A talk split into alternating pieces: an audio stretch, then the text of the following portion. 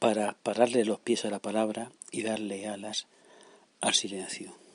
No sé bien en qué punto de la historia de la cultura occidental la palabra se creyó única, absoluta, prepotente.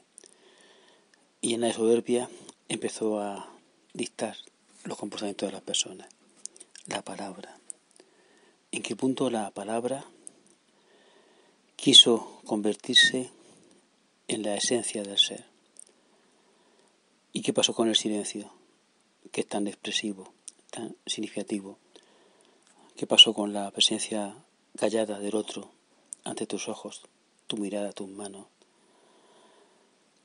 En cierto sentido fue un, un holocausto, fue el fin del silencio.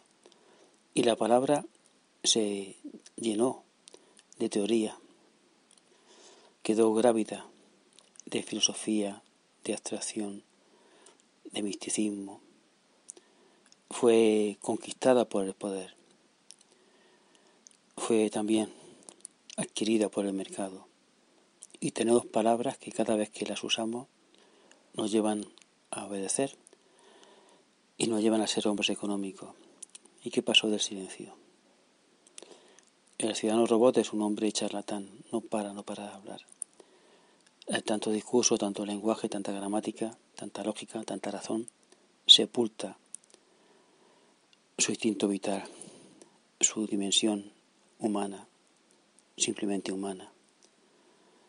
En este punto llega la hora de manifestar un desencanto con las palabras, una denegación de lo que las palabras hicieron de nosotros tantos libros que nos dañaron, tantas clases que tuvimos que escuchar y que nos perjudicaban, tanta herida por las palabras. Y también el momento de levantar una loa por el silencio, por la sabiduría de los hombres que no hablan, decía Camarón, y recordar a Strindberg aquellas frases suyas tan elocuentes. ¿Para qué queremos hablar si ya no podemos engañarnos. Y la otra, que aún me gusta más. La palabra lo puede ocultar todo, el silencio nada. Por supuesto que para callarse hay que hablar, y lo apuntó Ciorán. Necesidad de la palabra para poder callar.